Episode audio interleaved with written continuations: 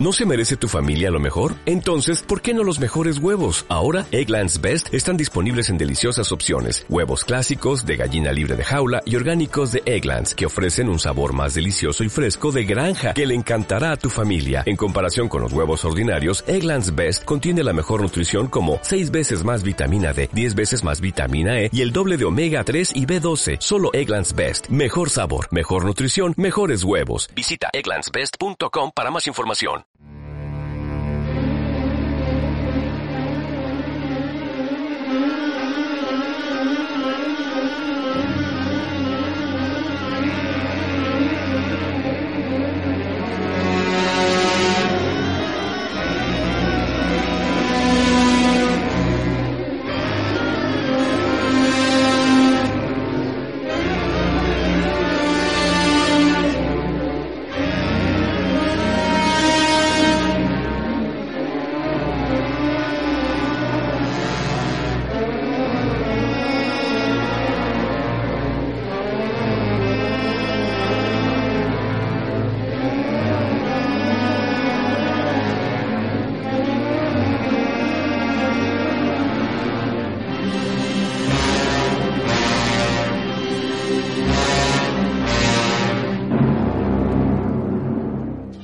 En la música de cine hay muchos compositores que aportaron su talento a grandes películas y a otras menores, pero pocos de ellos supieron o les dejaron salirse de lo puramente comercial y funcional en el sistema de Hollywood para aportar músicas que al mismo tiempo renovaron el estilo de componer música para el cine.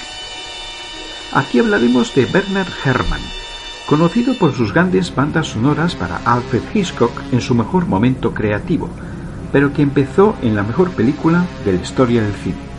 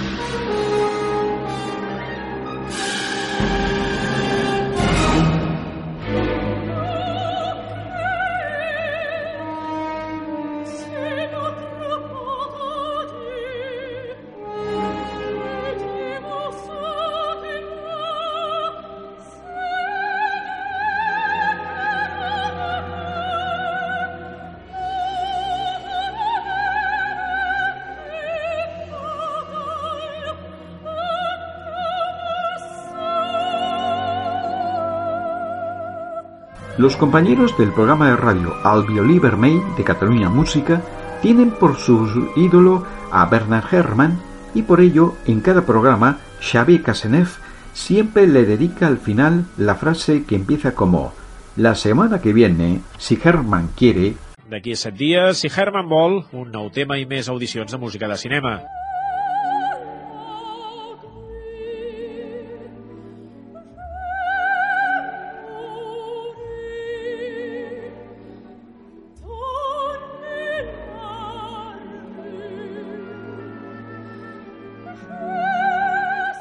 Nacido en Nueva York en 1911, en una familia judía, el mismo año que otro maestro de la música de cine, el italiano Nino Rota, Bernard Herrmann, antes de componer para el cine, compuso música para la radio, como el programa de Orson Welles y su Mercury Theatre, donde se adaptaban muchos clásicos de la literatura. Aparte estaban sus obras de música clásica de concierto, de las que hablaremos después.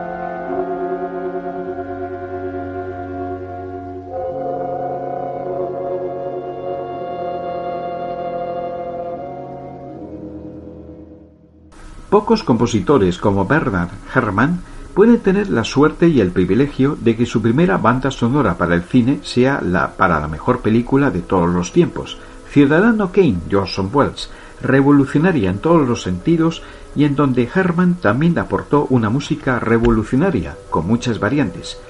Música épica, lírica, dramática e incluso la ópera.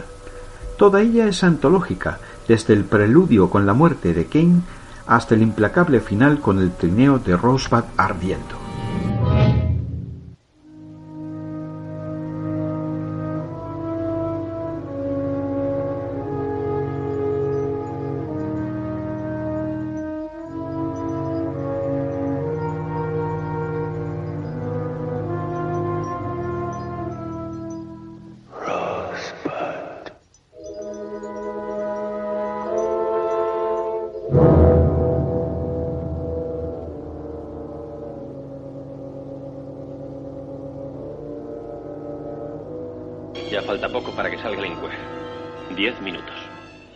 Horas y cuarto de retraso, pero lo hemos conseguido. ¿Cansados? Un día interminable. Un día perdido. ¿Perdido? Charlie. ¿Le parece perdido después de cambiar el periódico cuatro veces durante Solo la noche? cambió un poco la primera página, señor Bernstein, y eso no es bastante. No me conformo con publicar noticias más o menos importantes y fotografías. Algún día conseguiré que el Inquirer sea tan importante para Nueva York como el gas de esta luz. ¿Qué es eso que tienes ahí? Mi declaración de principios. no te rías. La he terminado de escribir ahora mismo. Señor Kane, no prometa algo que luego no pueda cumplir. Voy a cumplirla. Proporcionaré a los habitantes de esta ciudad un periódico honrado que dé con fidelidad y exactitud las noticias. También les proporcionaré... ¿Por qué continúas hablando en primera persona? La gente ha de conocer al responsable. Y podrán leer las noticias en el Inquirer con toda su autenticidad, porque no permitiré que intereses de ninguna especie entorpezcan la verdad de los hechos.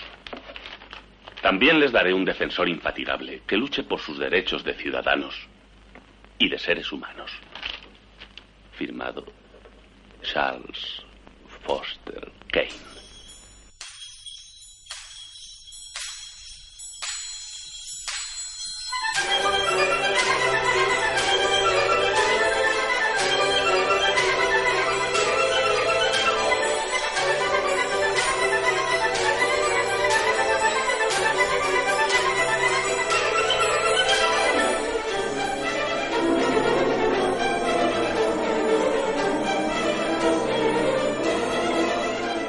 A Herman, autor de grandísimas bandas sonoras, le pasó como muchos colegas, directores y actores.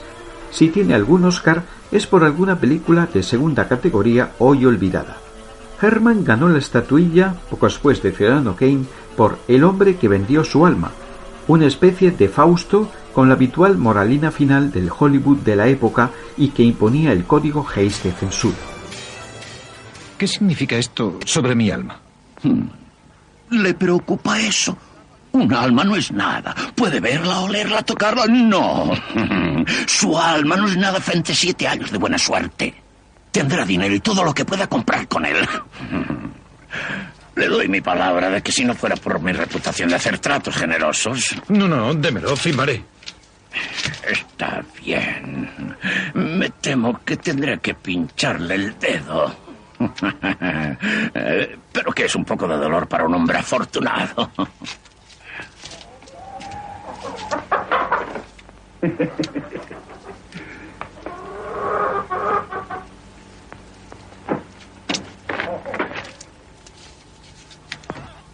Firme aquí.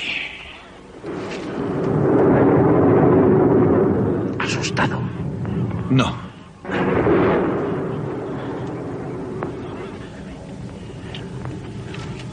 Excelente. Una firma decidida que durará hasta el día del juicio final.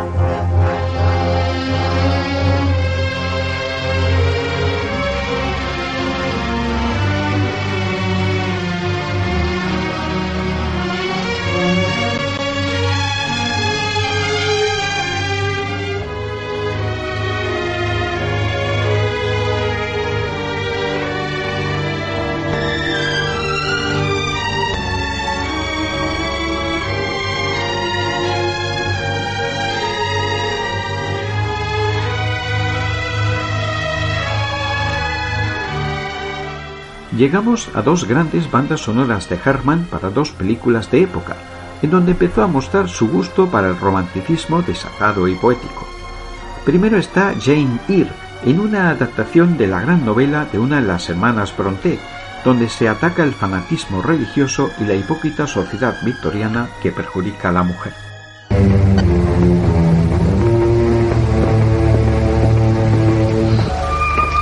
Toca el piano como cualquier otra señorita de una escuela inglesa. Tal vez mejor que muchas. Pero no bien.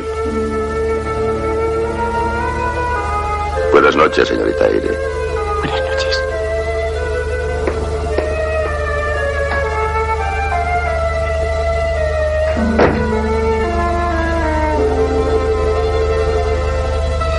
¿Qué clase de hombre era el dueño de Thornfield? Tan orgulloso, cínico y duro.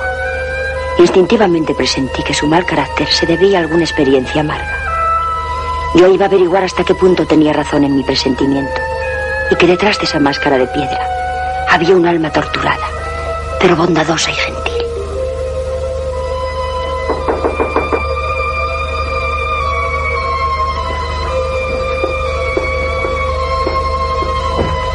¿Pero qué está haciendo? Con tanto ruido pueden oírla por toda la casa.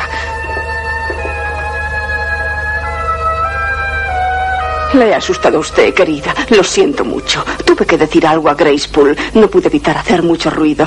No es del todo recomendable, pero hace bien su trabajo. ¿Cómo le fue con el señor Rochester? Es siempre tan brusco y tan desabrido. Bueno, tiene un carácter muy peculiar, claro, pero tenemos que disculparle. ¿Pero por qué está siempre tan amargado? En parte porque su temperamento es así y en parte porque sufre mucho. ¿Por qué? Problemas de familia. Creo que por eso viene tan poco a Thorfield. Para él es muy desagradable. Buenas noches, querida. Buenas noches, señora.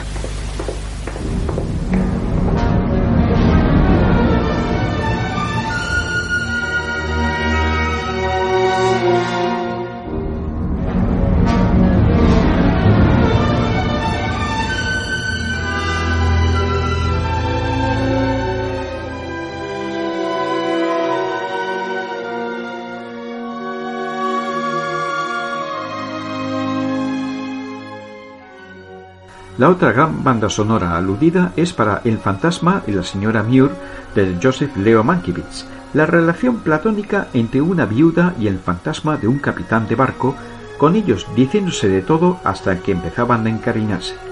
Herman bordaba el toque lírico y ese toque arriesgado que nunca abandonó.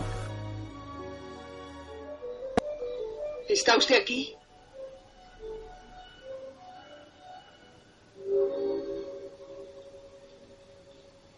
Sé muy bien que está usted aquí.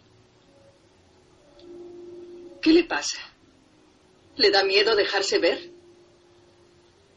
¿Lo único que sabe usted hacer es asustar a las mujeres? Pues a mí no me asusta. Nunca he oído hablar de un fantasma cobarde. Si ha terminado ya de hacer el tonto, le agradecería que no me interrumpiera mientras termino de hervir el agua para mi botella. Encienda la vela. Vamos, enciéndala. ¿Cómo voy a encenderla si sigue apagándome las cerillas? Encienda de una vez esa maldita vela.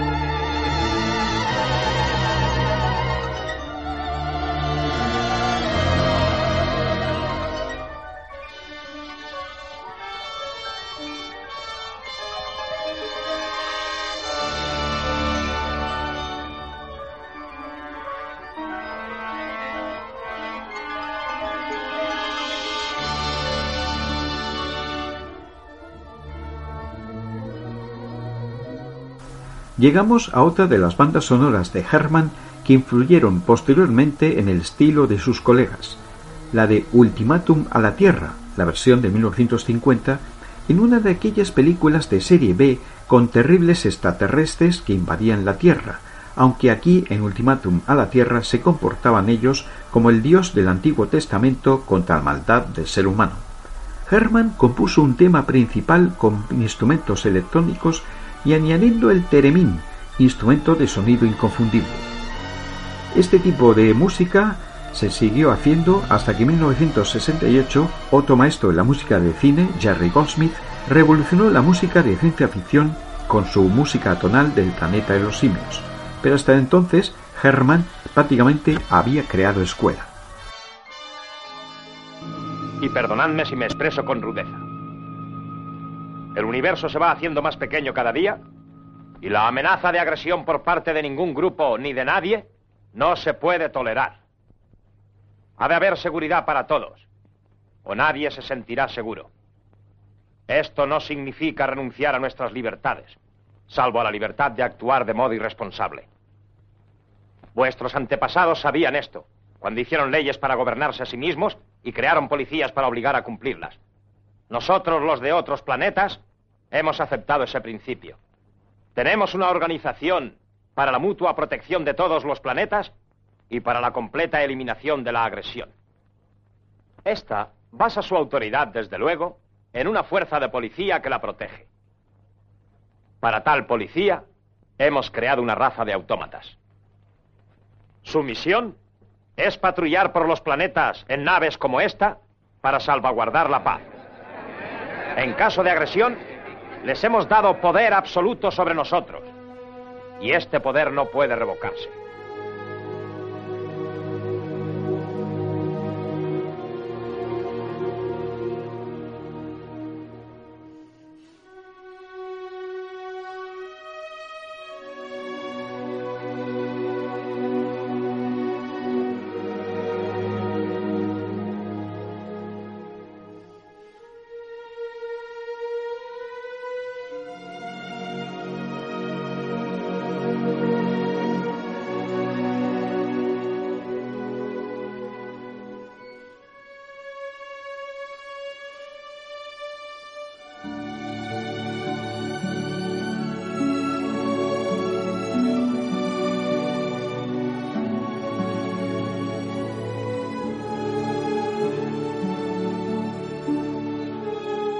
Los melodramas, Herman también aportó su música, como en Las nieves del Kilimanjaro, que no es la reciente película del francés Robert Guédiguian, sino la adaptación de la novela de Ernest Hemingway, ambientada en la Guerra Civil Española primero y luego en varios países.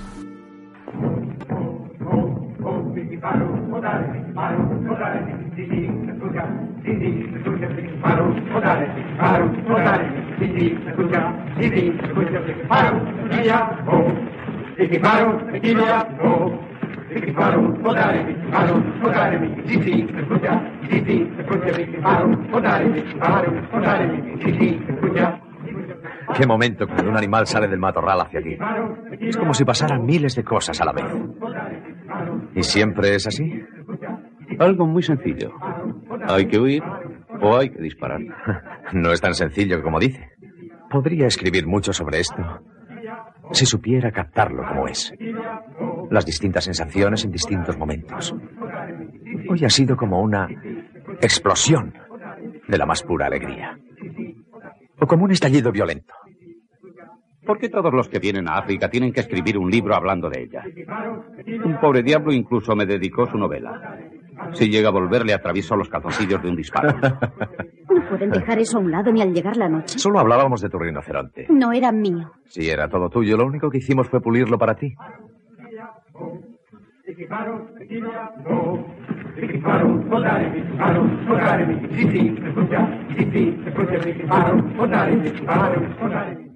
¿Nadie quiere ver otra vez esa cornamenta? Es muy hermosa.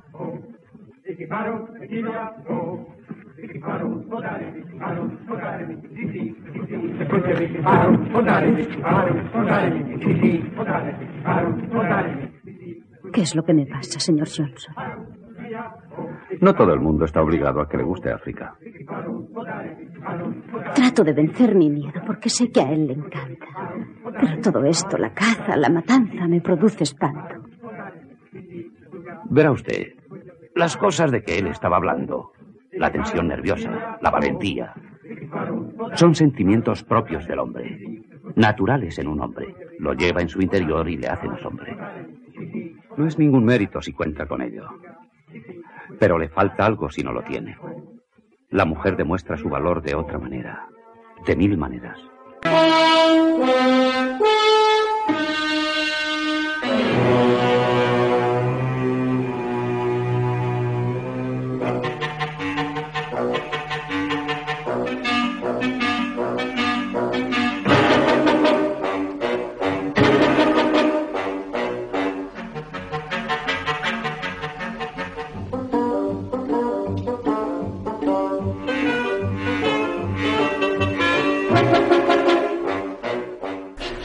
1955 empieza el mejor momento de la carrera de Herman al conocer a Alfred Hitchcock y empezar su colaboración mutua durante una década. Ambos ya se admiraban profundamente y Herman pudo oír del maestro del suspense que por fin estaba contento con la música de una película suya. La primera de ellas fue ¿Pero quién mató a Harry? basada en una obra teatral que es una gigantesca broma de humor negro sobre un cadáver que tiene alterada a toda una comunidad. El tema principal de Herman que escuchamos mezcla intriga y humor burlesco. ¿50? ¿Qué edad cree que tiene usted? 42.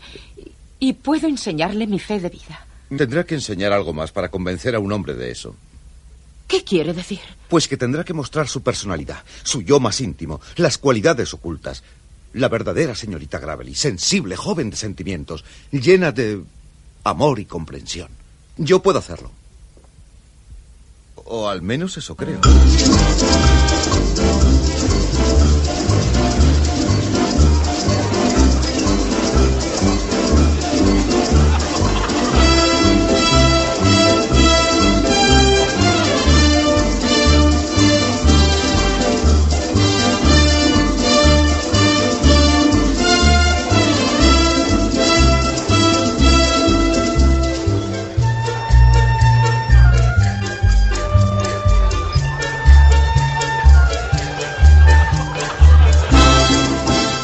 En El hombre que sabía demasiado, remake de otra película de Hitchcock de dos décadas antes, Herman no destacó mucho, pero se resarció en la película más personal de Hitchcock, Falso culpable, basada en un caso real y narrada de manera pausada. Herman pudo aportar temas incidentales plenamente unidos a las imágenes. Venga usted, Manny. Póngase ahí. Fíjese con atención en los hombres que hay en ese cuarto. Quiero que los cuente. Mírelos detenidamente de derecha a izquierda. Cuéntelos. Y al llegar al que usted pueda identificar, deténgase. Uno, dos, tres, cuatro. ¿Está segura? Completamente. Ahora, señora. Por favor, no mencione mi nombre. Está bien, conforme. Mire a los hombres que hay en ese cuarto. Cuente empezando por la derecha. Obsérvelos tranquila. Cuando llegue al que conoce, deténgase. Uno, dos, tres, cuatro. ¿Está segura? Sí. Hemos terminado. No les molestamos más por esta noche. Y gracias.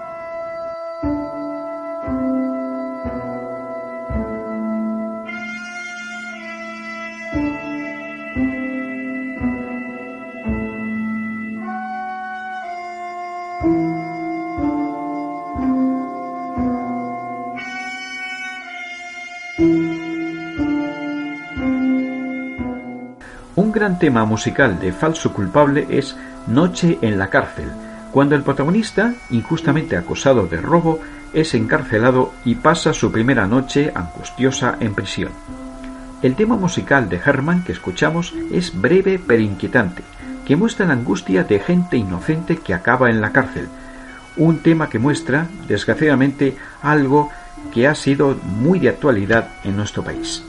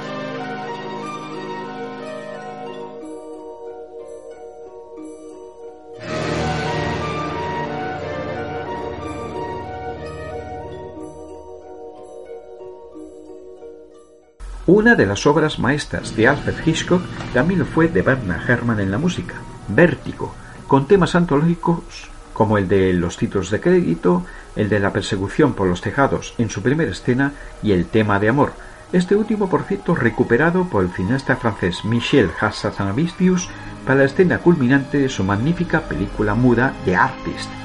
Hitchcock dejó que Herman narrara con su música escenas que no necesitaban de diálogos. Ahora dime lo que quieres. Deseo que sigas a mi mujer.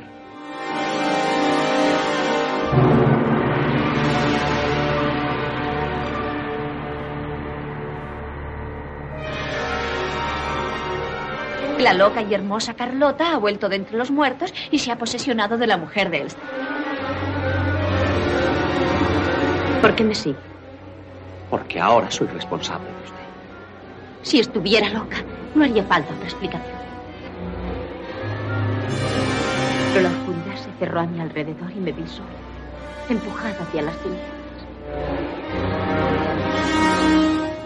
No es justo. Ya es tarde. No debió ocurrir así. No debió haber ocurrido. Tuvo que ocurrir. Estamos enamorados y eso es lo importante. Suéltame, por favor.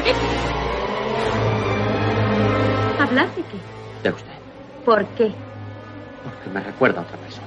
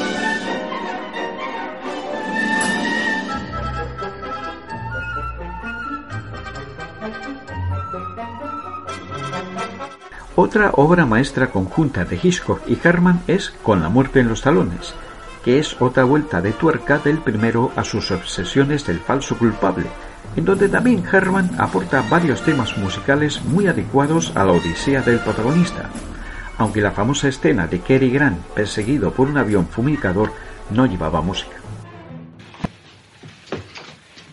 Eh, gracias por la ayuda. Teniente, que reconozcan a este hombre que según parece conducía borracho. ¿De veras? Sí. Eh, es que querían matarme. No me ha querido escuchar. Querían matarme en una casa grande. Está bien, vamos adentro. Yo no quiero ir adentro. Que llamen a la policía. Vamos, vamos a llamarla. Si es así, vamos.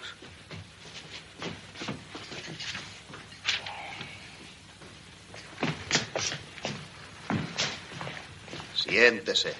No quiero sentarme. Estupendo, ¿sabe usted? Los atraparemos y los procesaremos.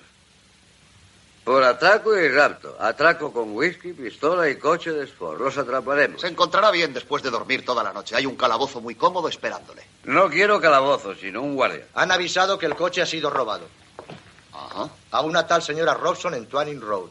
Uh, tengo que telefonear. ¿Dónde está el teléfono? Solo se le permite una llamada. Venga usted. Uh, gracias. Llame usted a su abogado. Battlefield 8198. ¿Me ha tomado por una telefonista? Sí, Battlefield 8198.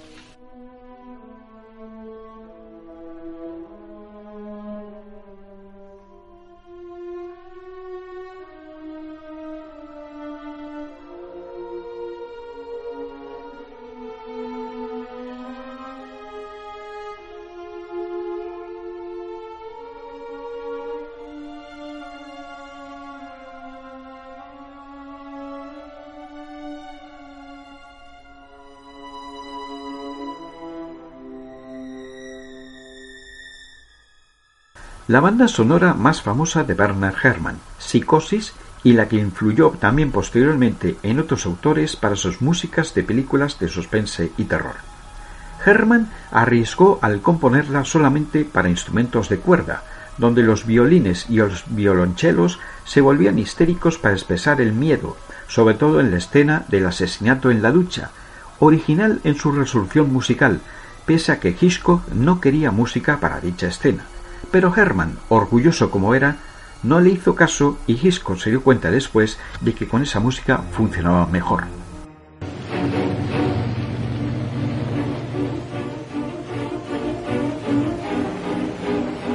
Le aseguro a gente que es la primera vez que ve a un comprador darle prisa al vendedor. La sigue alguien. Eche una mirada a esos papeles, Charlie. ¿Ha observado usted algo raro? Su forma de actuar. Lo único que a mí me ha parecido raro es que me pagase en efectivo.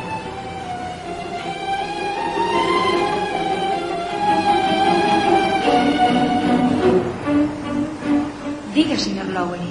Carolina, ¿ha llegado Marion? Todavía no. Ya sabe que los lunes por la mañana acostumbra llegar algo tarde. Avíseme cuando llegue. Si no contesta, intente hablar con su hermano. Ya la he llamado a donde trabaja, señor Lowery. Y me ha dicho que desde el viernes por la mañana no ha vuelto a saber absolutamente nada de Marion. Entonces vaya a su casa. Es posible que se haya puesto peor. Su hermana va a ir ahora.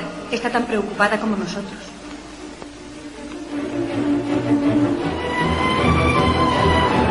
No, no tengo ni la más leve idea. Vi a su hermana por última vez el viernes cuando abandonó la oficina. Dijo que se encontraba mal y me pidió permiso para irse a casa. Yo se lo di. Esta fue la última vez. Un momento.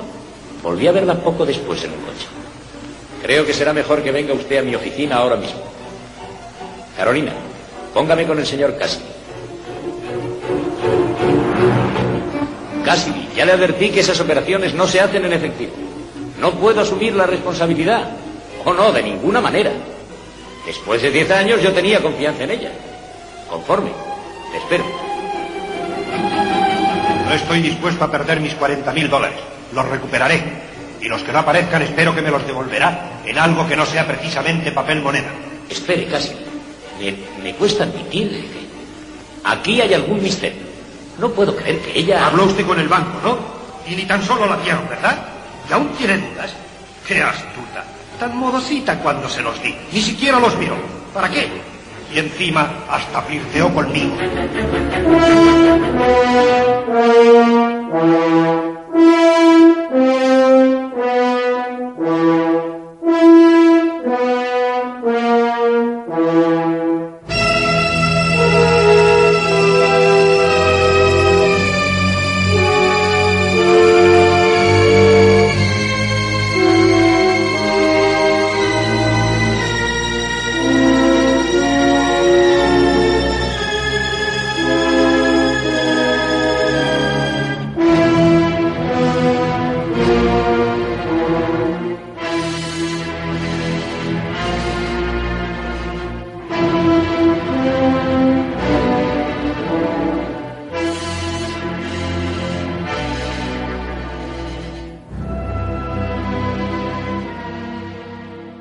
También hizo Herman bandas sonoras de suspense para otros directores, y poco después le puso música a El Cabo del Terror, con este tema musical inquietante que escuchamos, en donde Robert Mitchum hacía sufrir de lo lindo a Gregory Peck.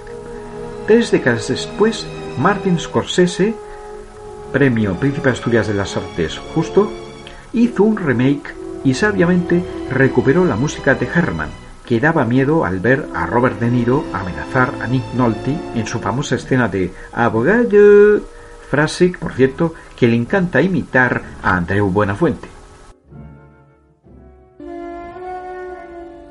Abogado, ¿estás ahí? Abogado. Sal, ratita, quiero verte la colita.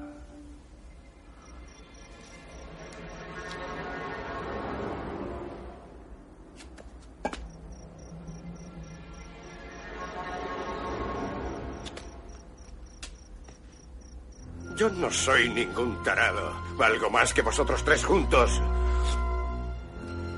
Sé más que vosotros. He leído más que vosotros. Pienso más que vosotros. Y sé más filosofía que vosotros. Y puedo más que vosotros. ¿Creías que un par de mamporros en las pelotas bastarían para acabar conmigo? Te va a hacer falta mucho más que eso para demostrar que eres mejor que yo, abogado. Soy como Dios. Y Dios es como yo. Soy tan grande como Dios.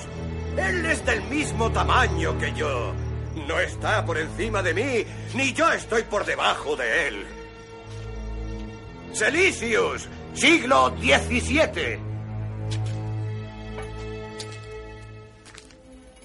Abogado. Abogado. ¿Andas por ahí?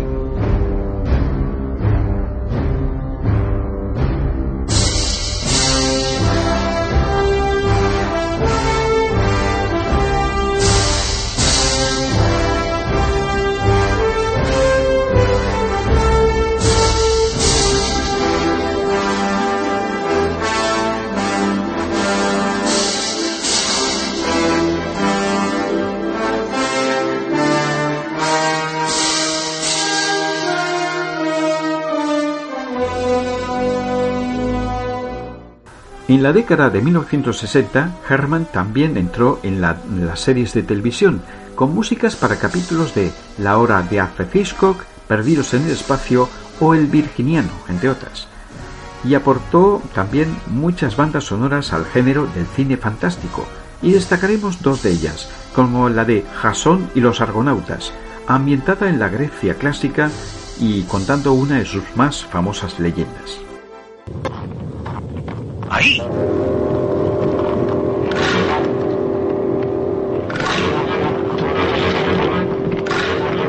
Y ahí.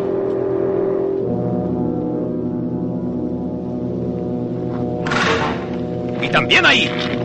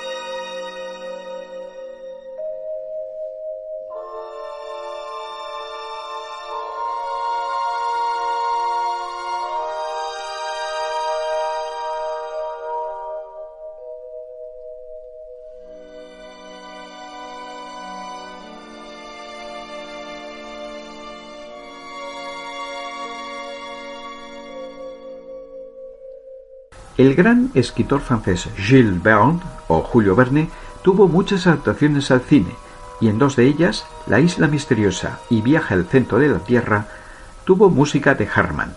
Eran adaptaciones de cine de entretenimiento, donde las teorías científicas del gran escritor quedaban desdibujadas, pero en donde Herman aportaba una música muy digna. Esto fue solo el comienzo. Pudimos escapar de las garras de la mayor tormenta de la historia de América. Debajo de nosotros, cuando podíamos ver a través de nubes coléricas, divisábamos ciudades y bosques totalmente arrasados. Finalmente la tierra desapareció de nuestra vista. Fuimos prisioneros del viento, indefensos en las garras de la tormenta. Y nos preguntábamos cuánto tiempo más duraríamos ahí arriba y cuándo regresaríamos a tierra de nuevo.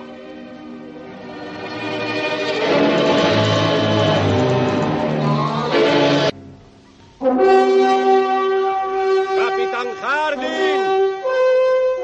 Capitán Harding. Capitán Harding. Soy yo, Ned.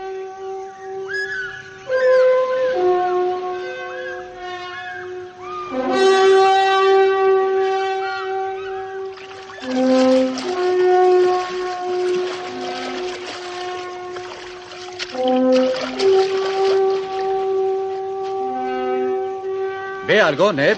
No. ¿Y usted? Nada. Hemos llegado hasta una milla de donde se cayó. Ni rastro. Tal vez esté un poco más lejos, por allí, ¿eh? No creo. Tendría que ser el mejor nadador del mundo para nadar esa distancia. No perdemos nada por intentarlo. Se ha ahogado. No tiene por qué decir eso. Vamos, quizás Pile haya visto algo desde las rocas. ¿Un mejillón, caballeros? ¿Cómo es que no está buscando al capitán, señor Spilett? Porque estoy buscando comida. ¿Han visto alguna vez mejillones de este tamaño? Es asombroso, ¿verdad? Pero bueno, ¿buscando comida mientras el capitán no ha aparecido? Calma, Neve. Creo que no lo encontraremos con vida. Ya les dije que se ha ahogado.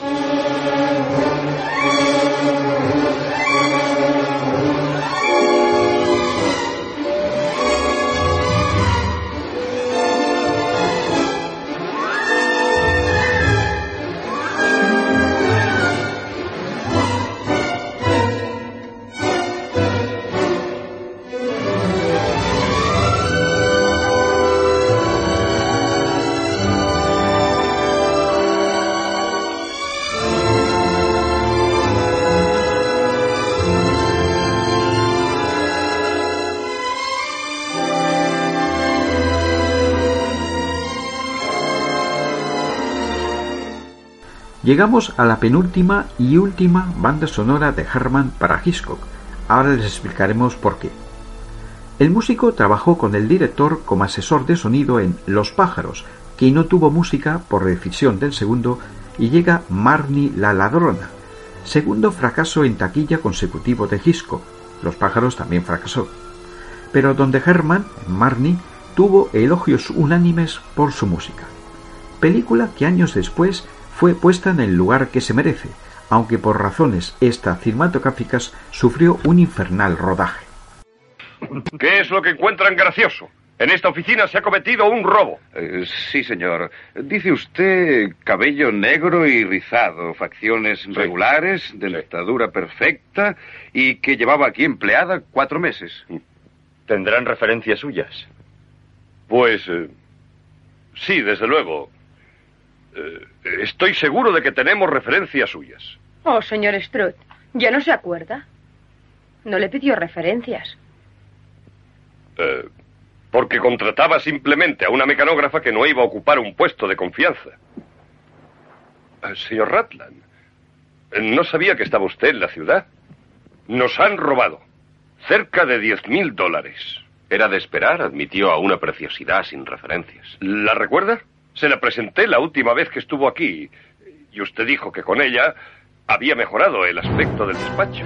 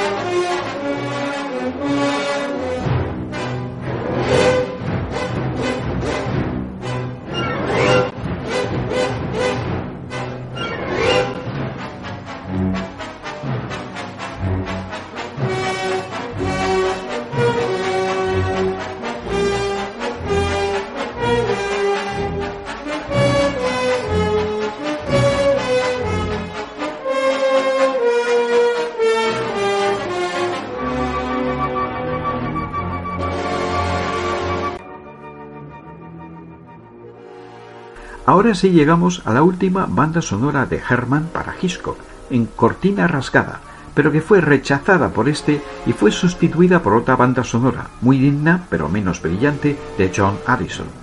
Hitchcock sentía envidia de Herman, porque el primero empezaba su decadencia artística y por su famoso ego, que le enfurecía si alguien le superaba.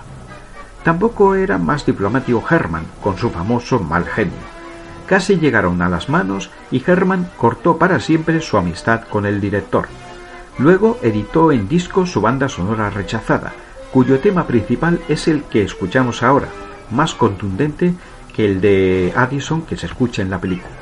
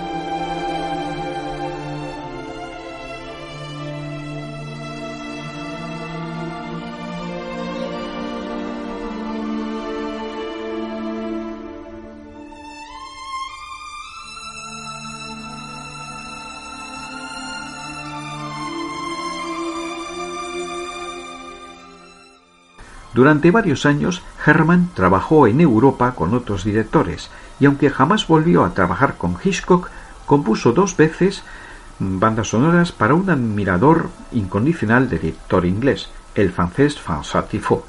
Primero fue su adaptación de una novela futurista de Ray Bradbury sobre una sociedad sin libros, Fahrenheit 451, donde Herman aportó una banda sonora compleja que reflejaba aquella terrible sociedad deshumanizada.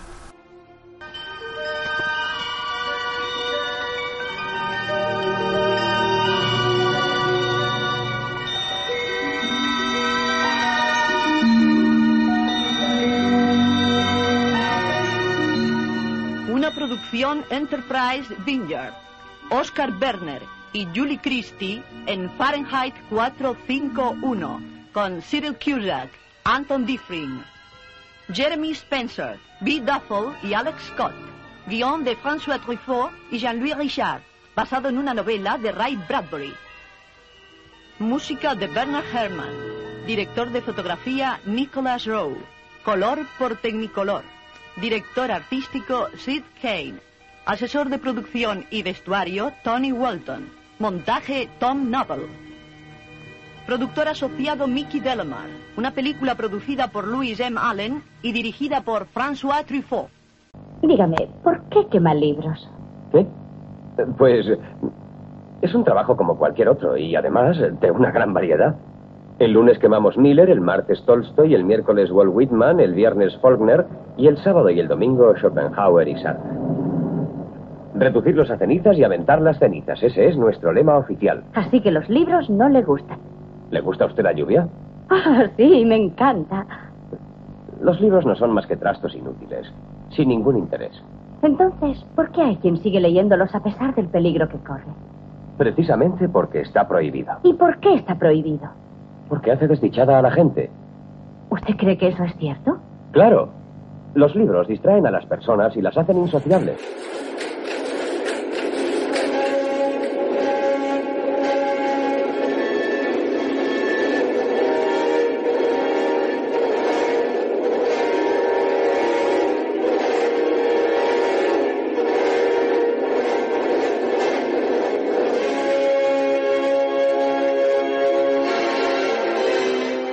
Su segunda banda sonora para Truffaut fue para una de sus adaptaciones a la idiosincrasia francesa de novelas negras americanas, en este caso La novia vestida de negro, siguiendo a una vengativa Jean Moreau liquidando a los asesinos involuntarios de su marido recién casado con ella. Óyeme, me has dicho que estuviste jugando al escondite con papá y con una señora. Pero dime, ¿cómo era aquella señora? Era muy divertida. Jugaba con nosotros. ¿Y se escondió en la leñera tu papá? También jugaba con nosotros. ¿Con quién? Con la señora y conmigo. ¿Qué señora? La que estaba aquí. Eh, sí, pero, pero ¿qué señora estaba aquí? ¿Quién era? La señora, la señora que jugaba con nosotros. Cuando jugasteis, después de cenar, ¿quién se escondió primero? Yo, ¿Y después? la señora, ¿Y después? mi papá. Tú, la señora y Morán. ¿Está enfadado con ella? ¿Qué? ¿Está enfadado con la señorita Becker? ¿Qué has dicho? Que si está enfadado con la señorita Becker. ¿Quién es la señorita Becker? La señora, ¿La señora de anoche? ¿Se llama así? sí.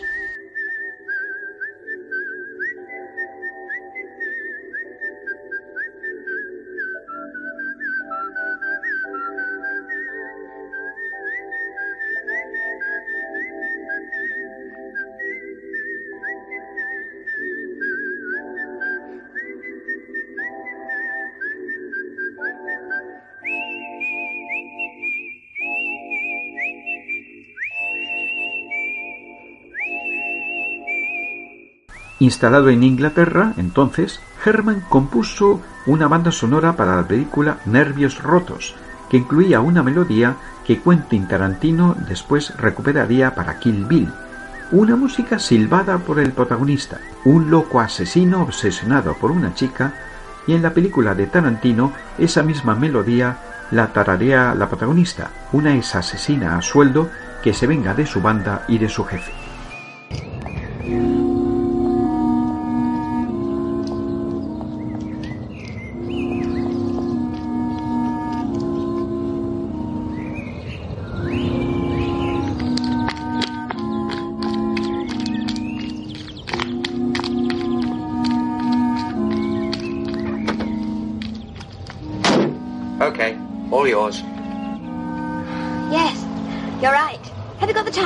Yes, ten past nine. Oh, goodness, I'll leave.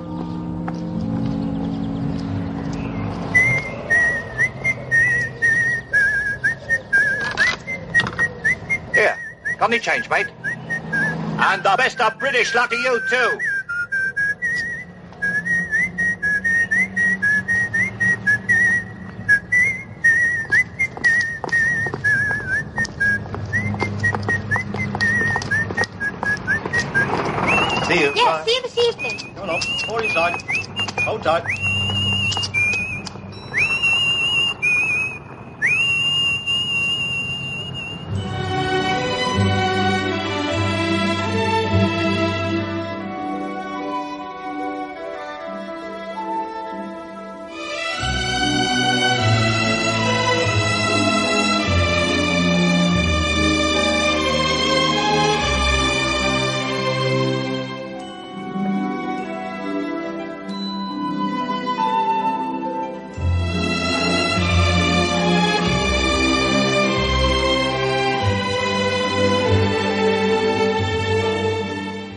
En 1975, ya de vuelta en Estados Unidos, Herman grabó dos bandas sonoras para otros films de suspense, pero que inesperadamente se convirtieron en póstumas al morir de un ataque cardíaco el día de Navidad de aquel año, con 64 años de edad. Una de ellas era para Brian De Palma, un discípulo de Hitchcock, aunque más dado al cine de terror o truculento en Fascinación, que muchos veían como un remake inconfesado de Vértigo. Una desconocida Encantada de conocerle. que podría no serlo. ¿Cómo era su mujer? Se parecía mucho a usted. El retrato de una obsesión. Creo que no juegas limpio con ella. Un homenaje a Hitchcock del director Brian De Palma. ¿Cómo murió? Yo la maté. Fascinación. ¿Sabes lo ricos que podríamos ser? En 8 Madrid.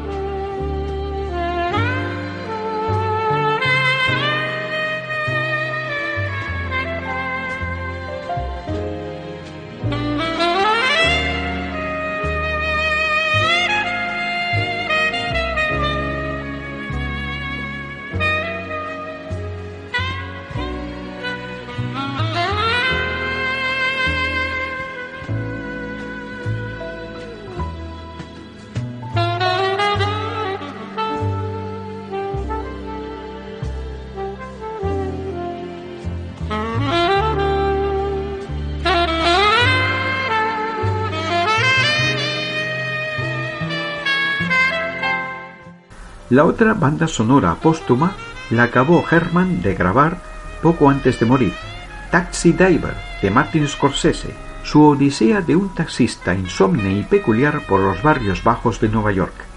Como querían una música de jazz, Herman, que no la dominaba, contó con la ayuda de un amigo para los arreglos musicales y juntos remodelaron una olvidada partitura de Herman para un musical, convirtiéndola en una fascinante música y una grandísima banda sonora. No me importa tomar un taxi. Lo malo es ir a California sin la debida preparación. Eso nos acarreará. Bueno, en mi opinión, ¿es usted Charles Palantine, el candidato? Sí, soy yo. Eh, Pues yo soy uno de sus más grandes defensores. A todos los que suben a este taxi les digo que voten por usted. Muchas gracias.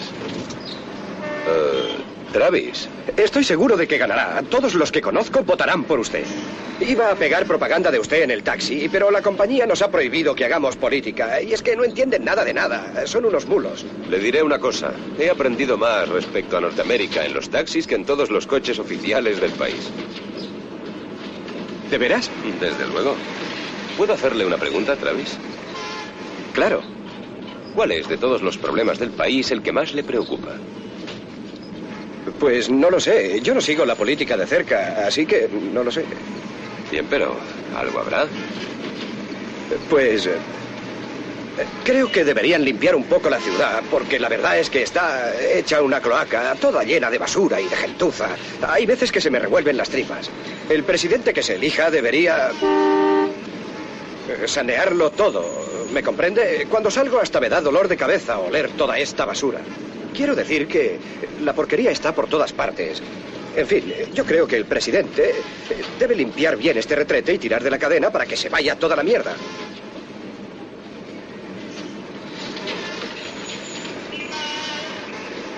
Bien. Creo que he comprendido, Travis. Pero no va a ser fácil. Tendremos que hacer cambios radicales. Y pegar fuerte. Tenga, Travis. Quédese con el cambio. Gracias. Ha sido un placer hablar con usted, Travis. Lo mismo digo, señor. Es usted un buen hombre. Sé que ganará.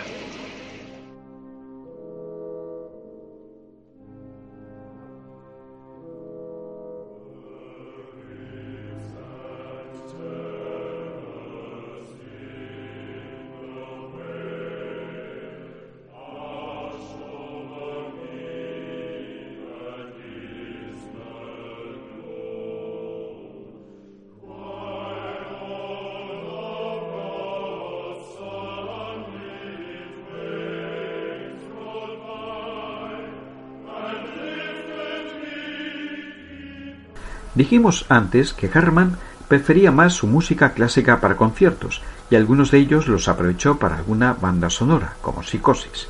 Su estilo era muy diferente a lo que le pedían en las músicas para cine.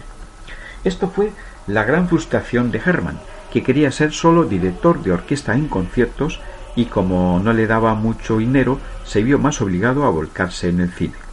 Aquí escuchamos un fragmento de una cantata del compositor para una ópera basada en la novela de Moby Dick, que por dificultades técnicas en la época tuvo que reducirlo a una cantata y que nunca pudo representarse hasta el centenario de su nacimiento, en 2011.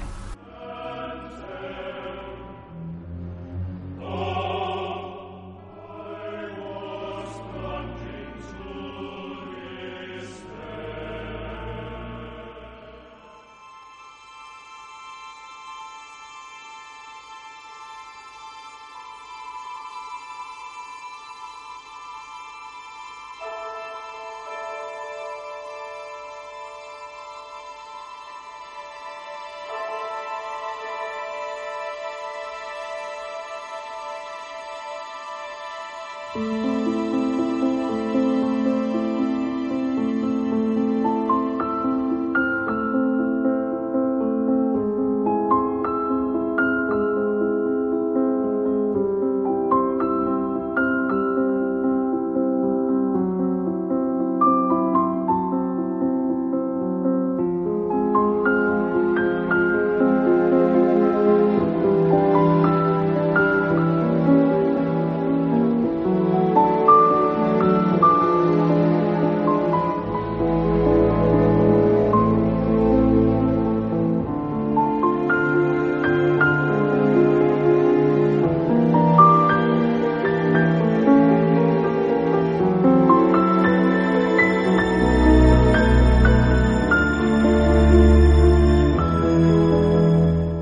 Acabaremos con algunos ejemplos de compositores que tienen alguna influencia de Hermann.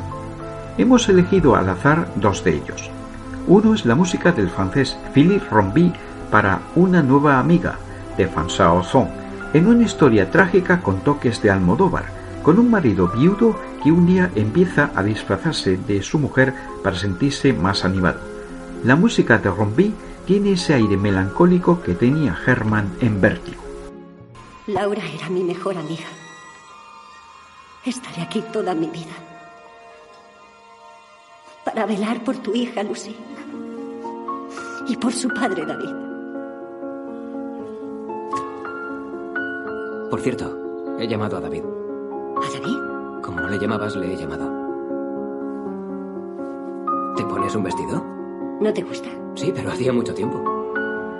Salimos y me arreglo. Me vendrá bien tener tiempo para mí. Es guapa, ¿no? Lleva un vestido muy bonito, la verdad. ¿Qué te ocurre? ¿Te has pasado con lo de la camarera? Ha perdido a su mujer y la animas a ligar con modos, He visto que no le interesaba. Me encanta tu Carmen. Te queda muy bien.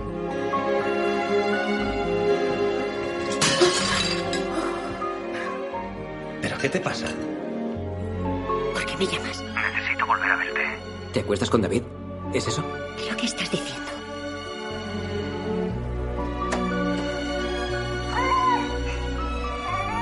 Buenos días, señora. Yo... No digas nada a nadie. Que quede entre nosotros. No sé. ¿Has conocido a alguien? Una mujer, muy dulce. Me comprende, sin juzgarme. Estás enfermo, David. No puedo dejar ese lado de mi vida. Lo llevo dentro. Esto no puede durar, David. Es una locura. Lo sé. Eres un pervertido. Hay que dejarlo.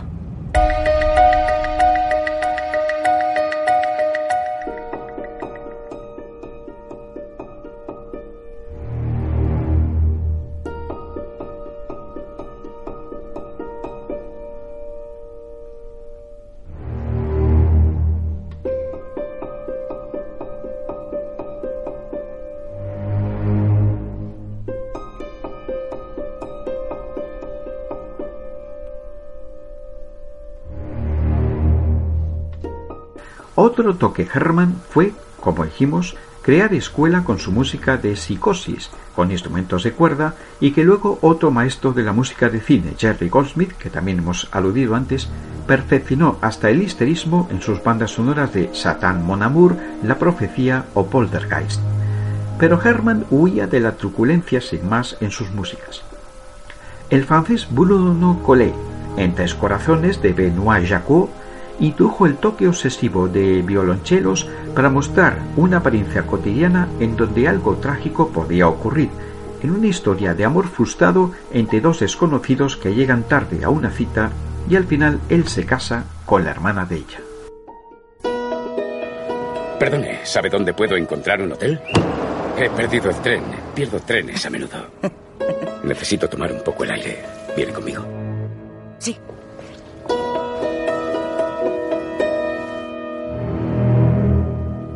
¿Volvemos a vernos? En el Jardín de las Tullerías el viernes que viene a las seis. Nos daremos los números, es más seguro. Allí estaré. Tengo que irme. Señor, señor, ¿me oye? Se ha desmayado.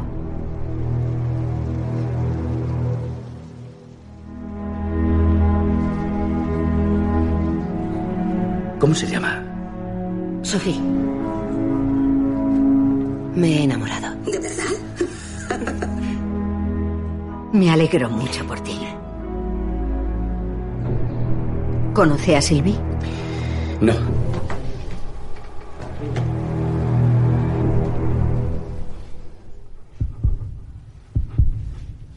Pero decid algo, parecéis fantasmas.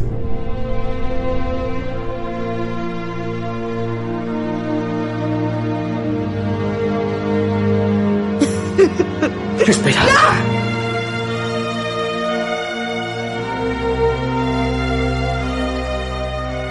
Sofía es la persona que más me importa en el mundo. Si se entera, me muero.